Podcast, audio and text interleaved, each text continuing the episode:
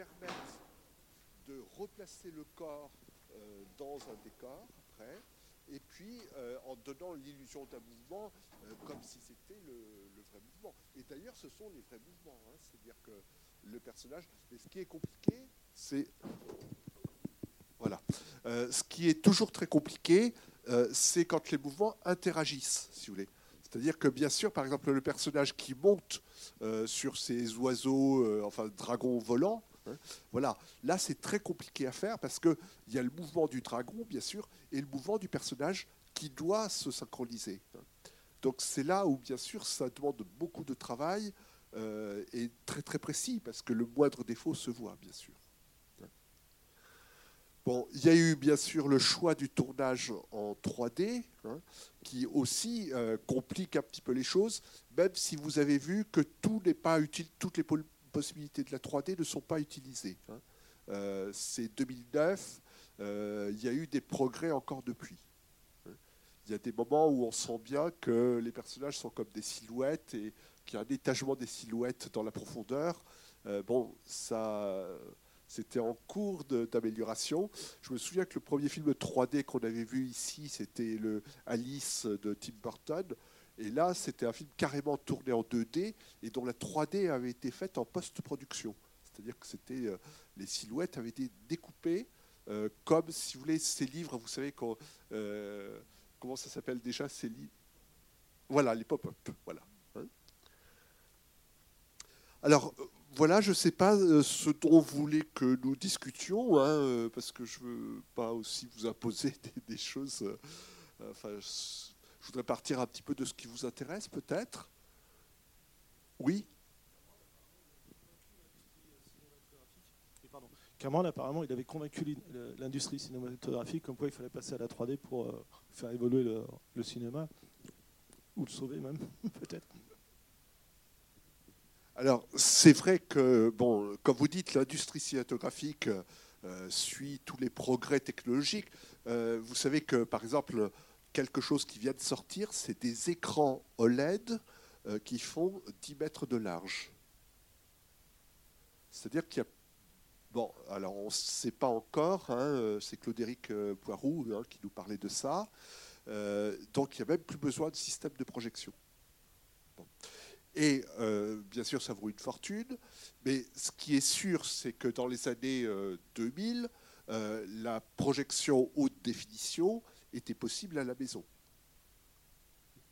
Et que, euh, bon, il y avait une concurrence potentielle qui pouvait effectivement tuer à terme le cinéma. Et ça, c'est quelque chose historiquement de très ancien, je dirais. Hein, Dans les années 50, il y a eu l'apparition de la télévision, et puis aussi euh, d'autres formes de loisirs euh, qui étaient inaccessibles pour le plus grand nombre, c'est-à-dire un week-end où il fait beau, bah, on pouvait prendre euh, la Vespa ou la petite voiture et puis aller sur le bord de la mer. Voilà, ça c'est les années 50, et c'est effectivement à ce moment-là que le cinémascope a été inventé, le format très très large. hein. Alors que jusque dans les années 50, on voyait les films dans un rectangle qui était presque carré. Hein. Le rectangle du cinéma muet, c'était 1 sur euh, 1 sur 1,33, presque carré. hein. Donc le cinémascope pour essayer de euh, garder le public du cinéma. Et là, c'est vrai que la 3D, ça a été un élément qui a été euh, comment dire, mis en avant pour essayer de, de garder le public dans les salles. Et c'est un combat euh, qui se mène, je dirais, de façon euh, constante, ça. Et c'est vrai que Cameron a joué un rôle dans ce combat, pas lui seulement, hein, il faut dire que ça a été quand même une volonté euh, euh, de, la profession tout entière de bénéficier des techniques que permet le numérique. Puisque quand même les essais de 3D existaient avant, euh, j'ai trouvé que, par exemple, le film de Hitchcock, moi j'y ai pensé, hein, le crime était presque parfait, où euh, vous savez qu'il y a un meurtre avec une paire de ciseaux. Et euh, là, on avait à l'époque, c'était dans les années 50, alors moi j'y étais pas, mais je me souviens bien des récits de cela. Donc le meurtrier brandit une paire de ciseaux, hein, Et la paire de ciseaux semble s'avancer jusque dans les fauteuils. Et là, c'était un système donc, de stéréoscopie aussi, mais euh, fondé sur une lunette qui était euh, euh, bleue et l'autre rouge. Et donc, comme ça, deux images superposées. Et bien sûr, c'était quand même très compliqué à faire, très très coûteux. Alors que la 3D maintenant, c'est bon, il faut toujours deux optiques, hein, c'est le même principe de la stéréoscopie, mais la projection est quand même possible, quoi. Hein.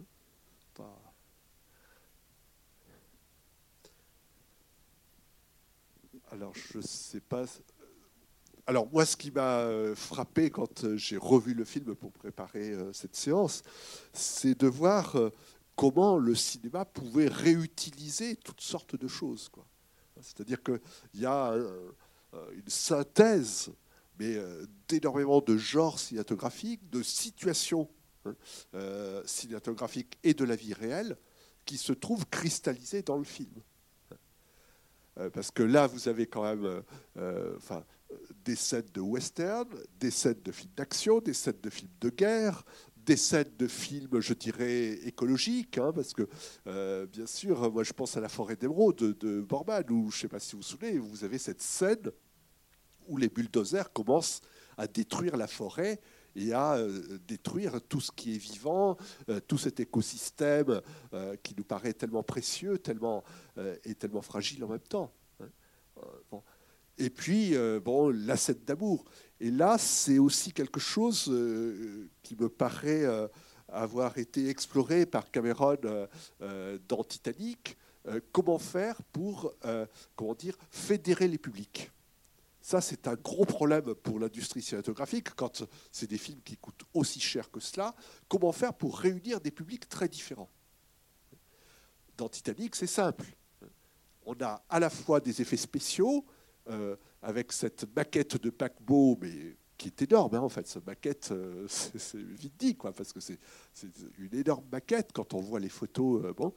Donc, vous avez des effets spéciaux, vous avez le film catastrophe, et ça, on sait qu'il y a un public. Euh, bon, alors, il ne faut pas aller trop vite hein, pour caractériser cela, mais plutôt masculin qui est assez friand de ce genre de, euh, de séquences. Et puis, vous avez quand même un beau film romantique, une belle histoire d'amour. Et euh, voilà, et là, Cameron reproduit quelque chose de cet ordre-là, avec des alternances de séquences de, de combats, de castagnes, et puis des séquences de, euh, romantiques, hein, euh, d'amour, de tendresse, etc. Et qui sont très belles, hein, je ne sais pas ce que vous en avez pensé, euh, elles sont très très belles. Et en plus, je ne sais pas si vous avez vu cela, mais géométriquement, dans la durée du film, la séquence d'amour hein, tombe pile au milieu du film. C'est-à-dire que, par exemple, le film existe en double DVD, eh bien, vous changez de DVD à ce moment-là. C'est quand même incroyable. Et c'est une façon de mettre en valeur ce moment-là euh, que je trouve très belle.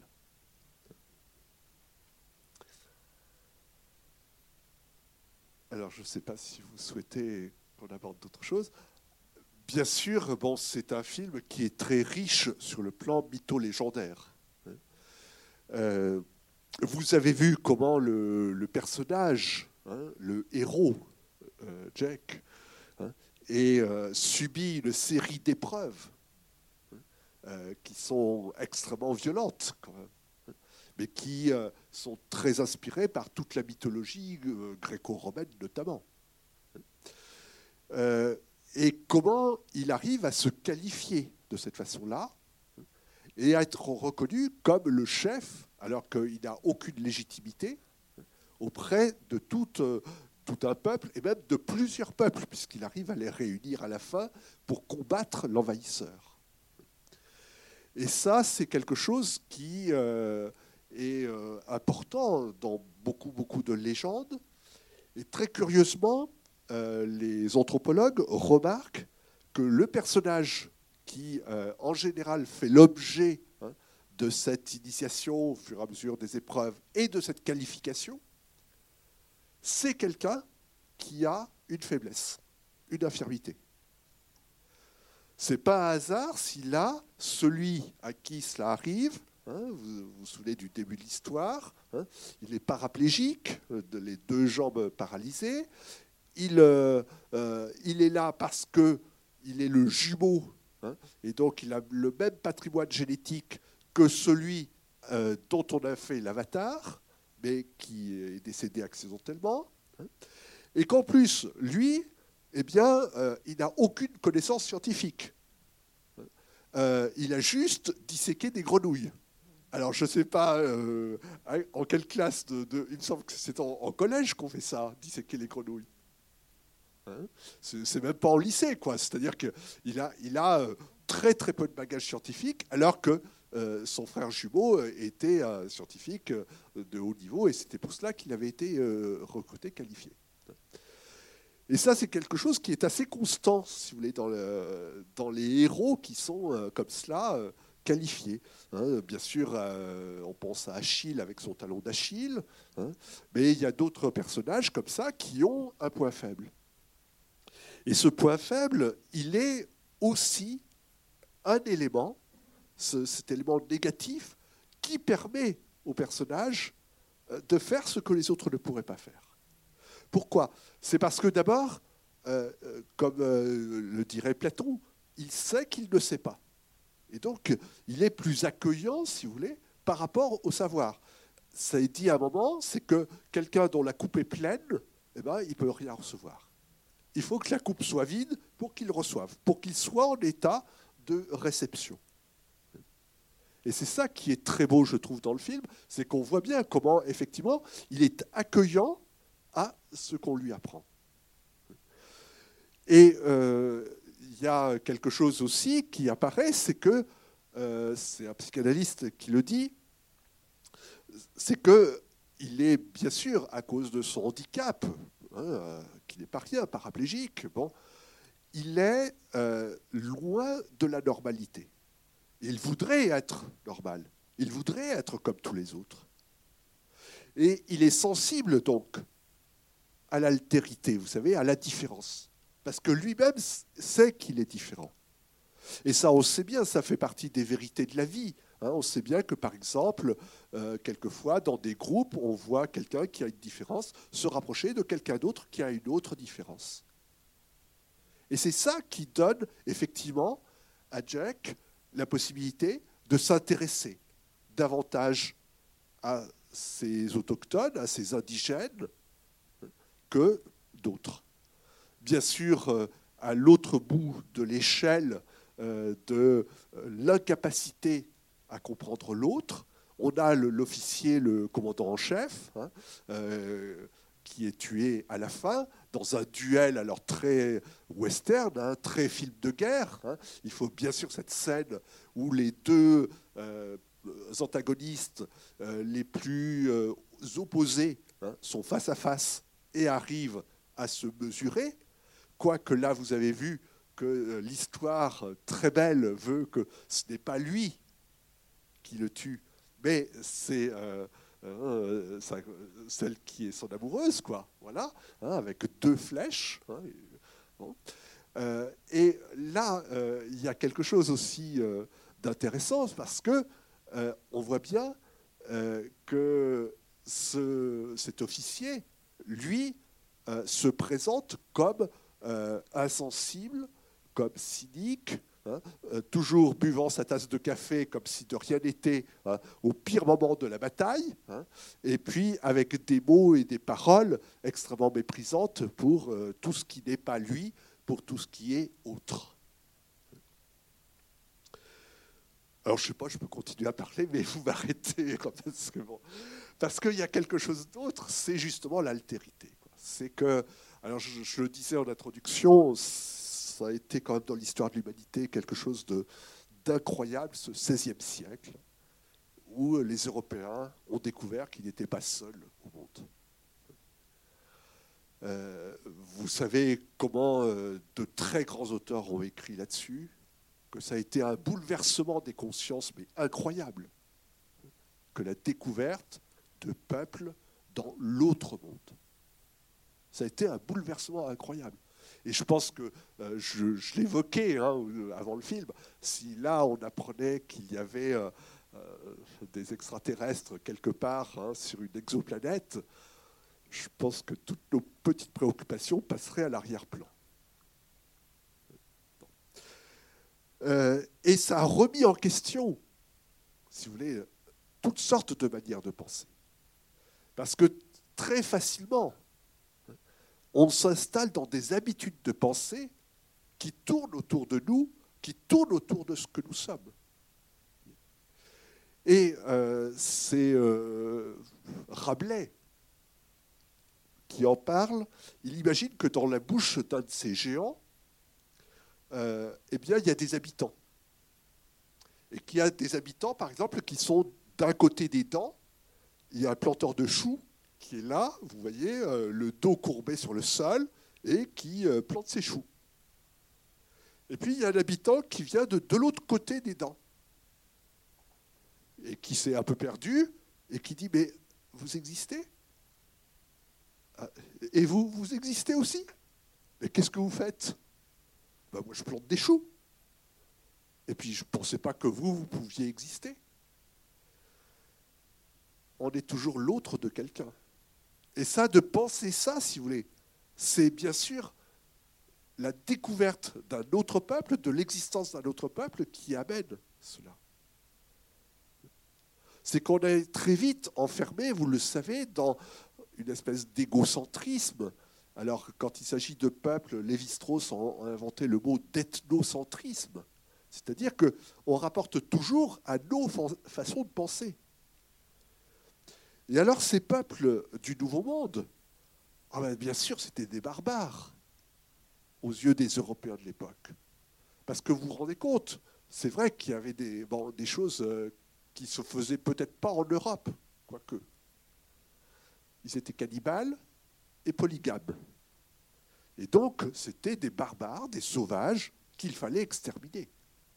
Et vous savez que c'est ce qui s'est passé, hein, que c'est euh, bien sûr les expéditions de Cortés, hein, intéressés par l'or. Alors, vous voyez, c'est exactement le thème du film. Hein. c'est exactement ça. Donc, on veut récupérer l'or, ils, ils habitent sur un tas d'or. Euh, pour eux, l'or, ça n'a pas beaucoup d'importance. Ah ben euh, voilà, mais pour les Européens, c'est ça qui est intéressant. Donc on va leur prendre leur or, et puis on va dire que ce sont des barbares, puisqu'ils sont cannibales, polygames. Donc c'est des barbares, donc on peut les tuer.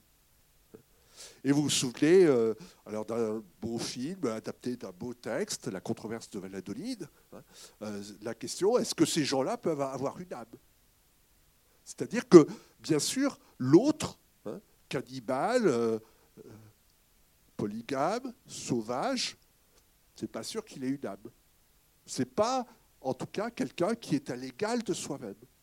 C'est forcément, Lévi-Strauss dit, un moindre soi, un soi, mais en plus petit, quoi. Hein, c'est non, c'est pas la même chose. Et euh, là, il y a une pensée de la complexité qui est complètement étouffée. C'est-à-dire que, voilà, euh, ces gens-là, on ne les regarde pas tels qu'ils sont. Et c'est là que peu à peu on découvre des choses, et quelque chose qui a été dans l'actualité cette semaine, c'est incroyable ça, c'est que là, ce peuple, ces peuples, vivent en réseau. Et en réseau grâce aux arbres. Et effectivement, je ne sais pas si vous avez entendu l'actualité de cette semaine, hein, mais ça a été dit hein, que effectivement, il y a une communication, même si c'est une communication très réduite sans doute, hein, euh, très minime, mais il y a bien une communication entre les arbres, par exemple, d'une forêt. Il y a un réseau qui se constitue. Il y a des choses qui se passent. Et que dès qu'on est en réseau, eh bien, il y a une force qui se crée forcément. C'est d'ailleurs ce que montre le film. C'est-à-dire que le réseau permet de mobiliser hein, des puissances euh, qu'on n'imaginait pas mobilisables. Et là, bon, il y a un message de, Cameron aussi, hein, euh, alors qui est euh, complètement dans l'industrie cinématographique, mais par son idéologie complètement, je dirais, hétérodoxe. C'est que le réseau est plus fort que l'individu, alors que vous savez que dans le cinéma américain, très souvent, on montre l'inverse. Et là, c'est quand même ça qui apparaît. Et puis bien sûr, c'est la nécessité de sauvegarder l'environnement, qui est aussi, alors qui fait l'objet dans le DVD. c'est un coffret double DVD euh, vous avez 50 minutes d'un documentaire où Cameron explique euh, son inquiétude par rapport à la situation euh, de l'environnement, de notre planète, et avec des thèmes que ne reliraient pas certains candidats aux élections présidentielles sur le fait que bon, nous n'avons qu'une seule Terre, hein, nous ne pouvons pas en changer, et qu'il ne faudrait prendre à la nature que ce qu'elle peut reconstituer. Et c'est dit dans le film, ça, aussi. Alors c'est ça qui est, je trouve intéressant, c'est ces mélanges hein, et cette souplesse, si vous voulez, de, cette malléabilité, cette plasticité, en quelque sorte, des thèmes cinématographiques, des thèmes mythologiques et euh, des thèmes idéologiques, des thèmes euh, voilà, hein, qui sont mélangés dans, le film. Bon, j'ai peut-être un peu trop parlé, je sais pas. N'hésitez pas à vous à intervenir Oui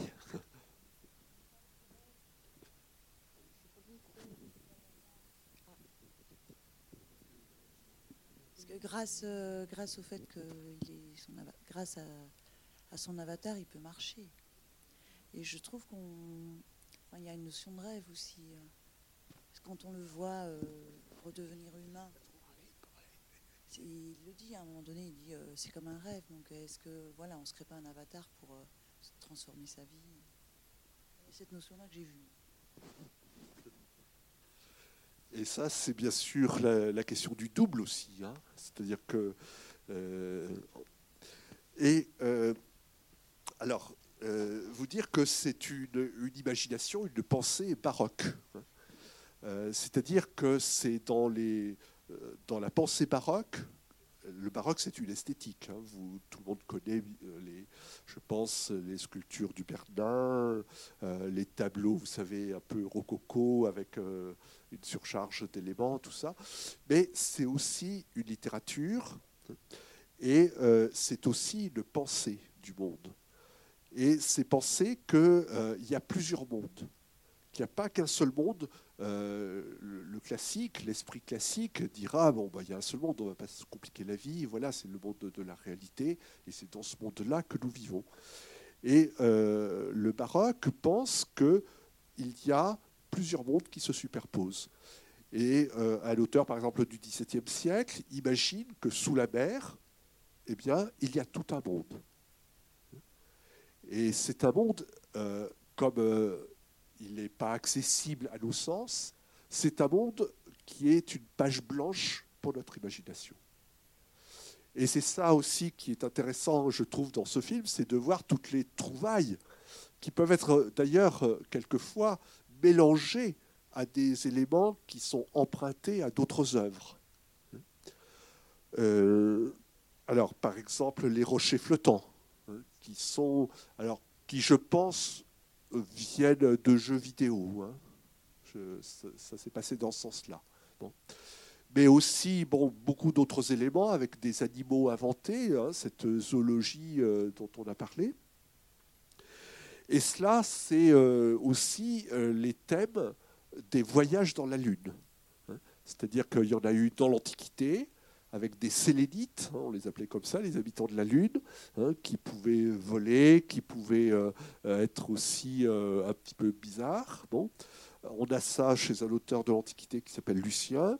On a ça chez euh, Cyrano de Bergerac. Alors Cyrano de Bergerac, c'est celui qui a le grand nez, mais c'était un auteur de livres et il a écrit au XVIIe siècle un voyage dans la Lune. Et puis, euh, il y a eu Jules Verne, hein, et là aussi, euh, dans son roman De la Terre à la Lune, les, euh, voyageurs qui viennent de la Terre ramènent un sélénite sur Terre pour le montrer aux, êtres humains. Et il est un petit peu différent, bien sûr, tout en étant ressemblant, enfin humanoïde. Et là, il y a toute l'invention aussi des avatars, enfin, pardon, des navis.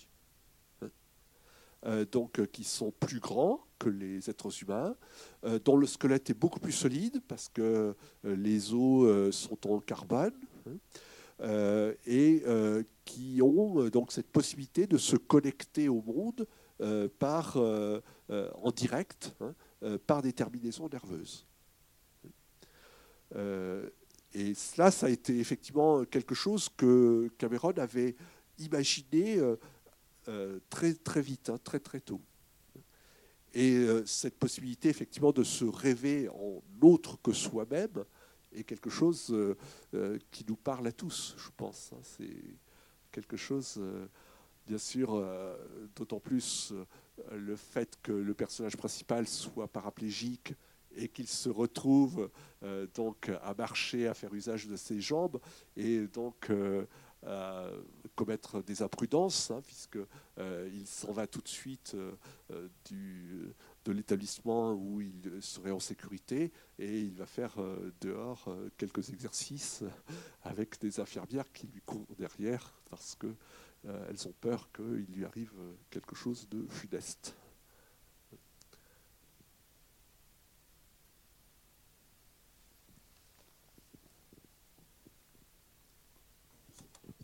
Oui, excusez-moi. Bonsoir. ce qui m'a frappé, c'est le, combat entre l'hypertechnologie et la, biologie, quoi, les choses ancestrales en fait. Euh, les rites, euh, comme quand ils essayent de la réanimer, par rapport au laboratoire où ils, trafiquent l'ADN. Euh, voilà, que des deux côtés, ils réussissent à faire quelque chose, mais c'est en, opposition en opposition et en symétrie. quoi. C'est mm. ça qui est intéressant, hein, puisque euh, les, les, engins, par exemple, euh, des, Américains, hein, euh, ressemblent quelquefois à certains monstres inspirés de la préhistoire. Il y, a des choses comme ça. et c'est vrai qu'il y a, comment dire, à la fois une opposition, hein, alors une opposition sur le plan affectif pour le spectateur, ça, est très vite euh, d'un côté contre l'autre. Hein. Il y a euh, un manichéisme. Hein. Euh, bien sûr, il y a les bons et les méchants. Hein. mais en même temps, on est dans un monde tout à fait différent. bon, il semble que. Alors, il y a des choses, par exemple, qui ne sont pas dites dans le film, mais qui sont dans ce qu'on appelle la Bible de l'univers Avatar. Donc euh, la date, on est, je crois, dans, à peu près dans les années 2150, il me semble. Je. D'accord, voilà. Euh, et euh, il y a donc une évolution qui permet effectivement, là aussi, à l'imagination de se déployer pour inventer les, les, armes, les moyens de déplacement, des de la civilisation euh, avancée, enfin de la civilisation technologique, on va dire, hein, par opposition à la civilisation naturelle hein, euh, des, des, de la vie.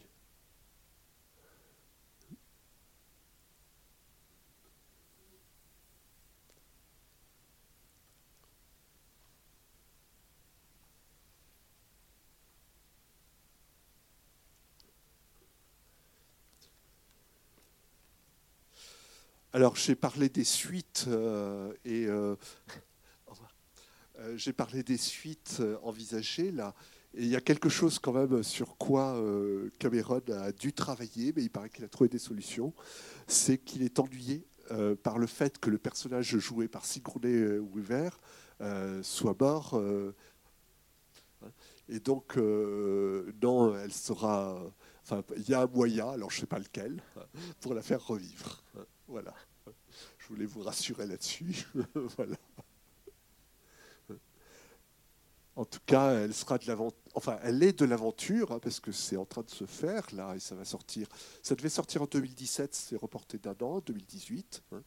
Alors, voyez aussi le temps qu'il faut pour ça. Hein. C'est-à-dire que on est sur des périodes de, de 8, 9 ans quoi, pour faire un film comme ça. Parce qu'il euh, y a tout le problème de l'écriture, alors, vous savez que l'écriture, c'est pas un scénariste. Hein. Je dis Cameron, mais c'est en fait, euh, voilà, hein, euh, derrière, c'est des équipes de scénaristes qui sont mises en concurrence les unes avec les autres pour trouver, par exemple, euh, les scènes qu'il va falloir placer à, tel moment du film. et avec des équipes de scénaristes spécialisées. C'est-à-dire que vous pouvez avoir des équipes, je ne sais pas si ça a été le cas, je n'ai pas trouvé le renseignement là, mais des équipes de scénaristes spécialisées du côté euh, des navis et puis du côté euh, des, euh, des, Américains. Vous voyez Pour, voilà. Et vous avez des, gens qui vont travailler, par exemple, les dialogues, et les dialogues justement de cet officier goguenard, cynique, bon, absolument détestable. Donc il y a tout ce travail d'écriture qui est nécessaire. Hein, et puis le travail, bien sûr, pour réunir les capitaux, parce que vous devinez que pour euh, euh, arriver à réunir de telles sommes, euh, ça ne se trouve pas comme ça sous le sabot d'un cheval, comme on dit. Et puis, après, toute la phase de, confection du film.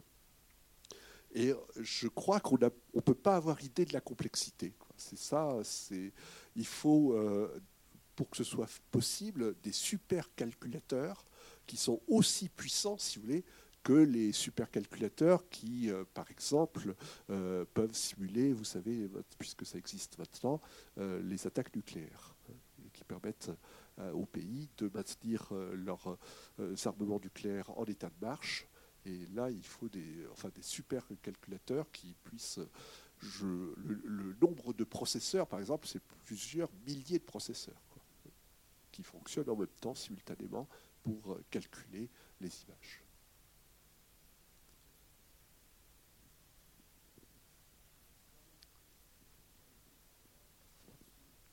Alors, par rapport à d'autres films, quand même, vous dire qu'un film français, euh, bon, euh, je ne sais pas, euh, un, bon, un film moyen français, hein, c'est du, ça peut aller de 2 à 5, 6 millions d'euros, quoi, à peu près. Vous voyez, un film, les films de l'entre-deux, quoi. Hein.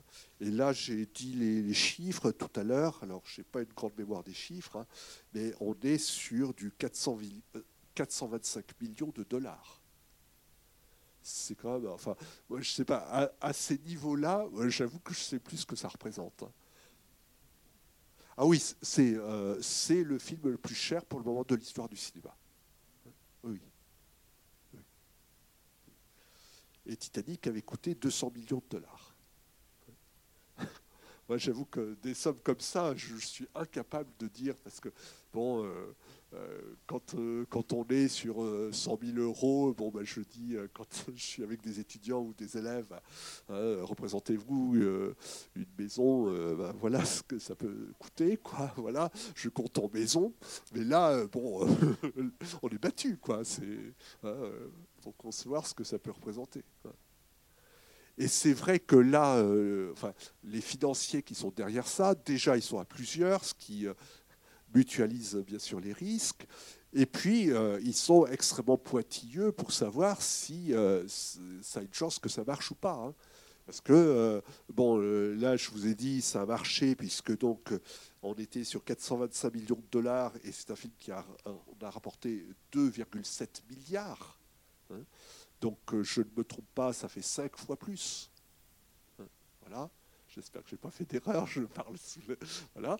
Donc, euh, bon, mais dans l'histoire du cinéma, on a eu des films qui ont coûté très cher et qui ont rapporté cinq fois moins, dix fois moins.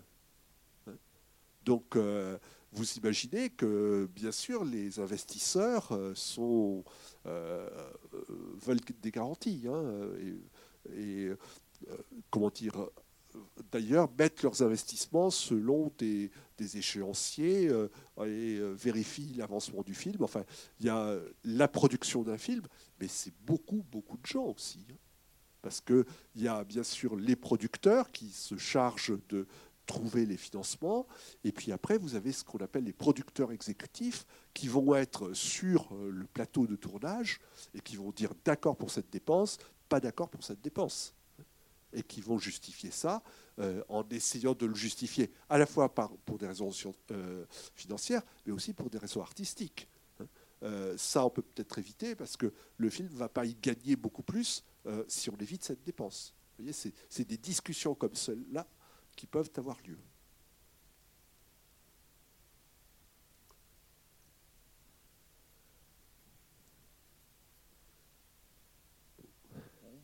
Merci. Hein.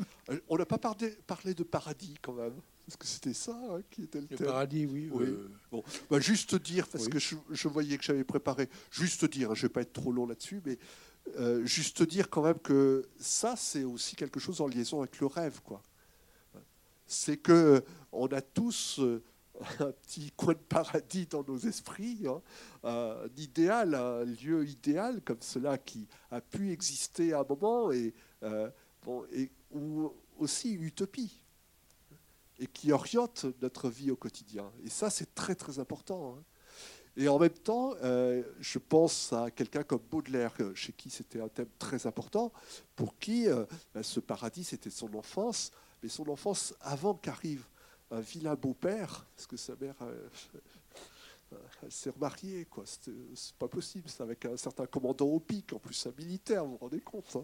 Donc voilà, et qui se sentait exilé hein, dans sa vie. Et euh, donc, euh, bah, des personnalités comme ça, c'est quelquefois de très grands artistes. Euh, il y a aussi un certain Wong Kar Wai, hein, qui a vécu les cinq premières années de sa vie dans la Chine communiste, et puis après, sa, famille a décidé d'émigrer à Hong Kong. Et donc, changement de pays, changement de langue aussi.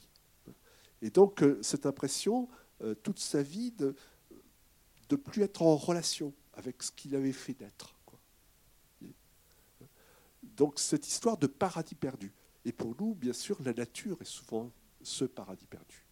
C'est souvent la nature quand même euh, dont, nous rêvons tous euh, et qui, représente euh, ce lieu dont nous sommes exilés d'une certaine façon.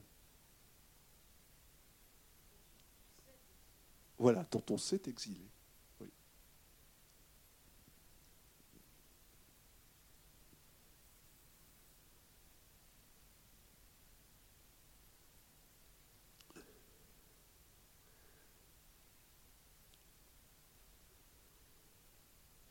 Et ce paradis, c'est aussi souvent l'idée de l'âge d'or aussi, hein, qu'on pourrait. Bon, je sais pas. Mais enfin, c'est souvent l'âge d'or avec l'intérêt que l'âge d'or, euh, c'est quelque chose qui nous a précédé, mais euh, quelquefois on pense qu'il peut aussi revenir, que c'est cyclique. Et là, il y a eu un moment, par exemple, dans la vie intellectuelle romaine, avec l'avènement d'un certain Auguste, où euh, un certain nombre de gens ont cru que c'était le retour de l'âge d'or. Bon, ils ont vite déchanté avec les empereurs qui ont suivi, mais bon, euh, ça a été un moment aussi, ça, hein, de croire que ce moment où, si vous voulez, oui, parce qu'il y a une proximité avec la nature qui apparaît là, euh, qui fait que le travail ne paraît pas nécessaire. C'est-à-dire que l'âge de fer, par définition, c'est l'âge du travail où, pour satisfaire ses besoins, on a nécessité de travailler. Et ça, c'est quelque chose qui est assez commun, par exemple, aussi dans la Bible, hein, le paradis terrestre et euh, le jardin d'Éden, pardon.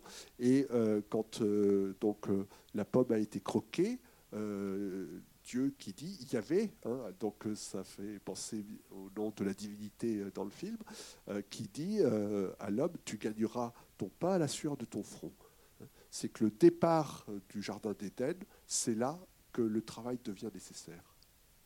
Alors que dans euh, le Jardin d'Éden, dans le paradis, euh, il n'y a pas d'intermédiaire entre nous et la nature. C'est un contact direct avec la nature. C'est de là que vient cette idée de communication en direct avec les arbres, en direct avec les animaux, hein, cette connexion neuronale qui peut se faire. Et ça, c'est un rêve. Hein. C'est vrai que c'est un rêve très profond. Un rêve d'une nature maternelle. Il y a ça aussi hein, qui est derrière.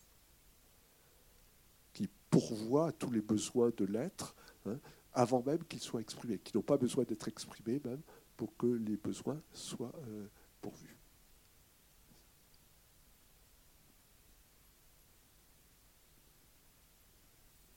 Il y aurait beaucoup, beaucoup d'autres choses à dire, mais je pense que je peut-être que bah, merci beaucoup. Et Puis euh, rendez-vous au fil de cette semaine pour la suite de nos événements autour du paradis et euh, l'année prochaine aussi. on parlera de mémoire.